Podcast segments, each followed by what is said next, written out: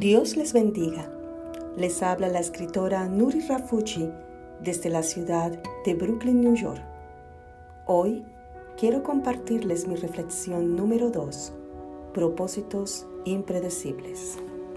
Retomando el fragmento de un libro que estoy leyendo, Espiritualidad emocionalmente sana, del autor Peter Escacero, quiero compartirles la siguiente historia.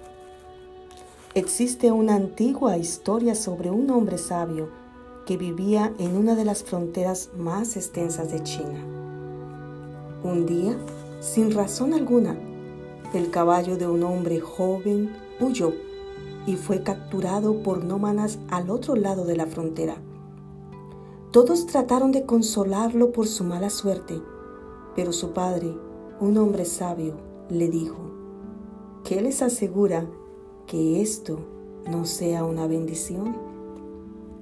Meses después, su caballo regresó, trayendo consigo un esplendoroso semental. Esta vez todos felicitaban al hijo por su suerte, y ahora su padre le dijo, ¿qué te asegura que esto no sea un desastre?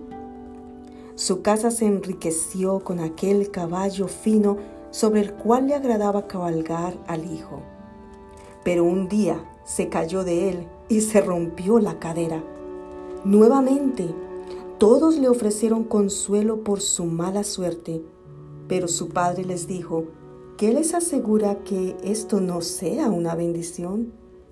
Un año más tarde, los nómadas invadieron la frontera y todos los hombres que podían guerrear tuvieron que tomar su arco e irse a la batalla. Las familias chinas que vivían en la frontera perdieron nueve de cada diez hombres. El padre y el hijo sobrevivieron para cuidarse mutuamente solo porque el hijo era lisiado. Hmm. Lo que parecía ser una bendición y un éxito fue una cosa terrible. Lo que parecía ser un acontecimiento espantoso tuvo por consecuencia una bendición.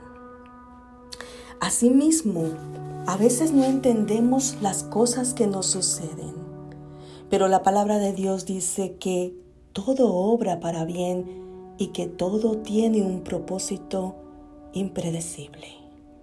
Alguna vez yo también quedé lisiada literalmente. Tuve un accidente estrepitoso en una de mis manos, en donde fueron cortados mis tendones. Tuve que someterme a una cirugía y por tres meses tuve que estar deshabilitada.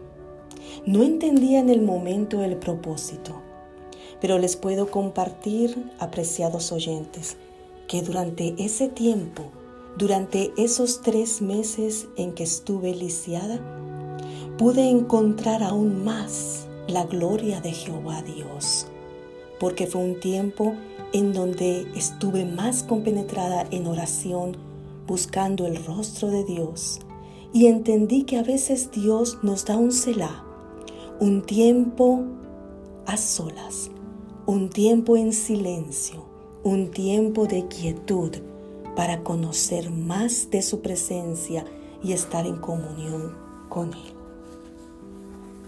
Recordemos que la palabra dice en Romanos 8:28, y sabemos que los que aman a Dios, todas las cosas les ayudan a bien, esto es, a los que conforme a su propósito son llamados.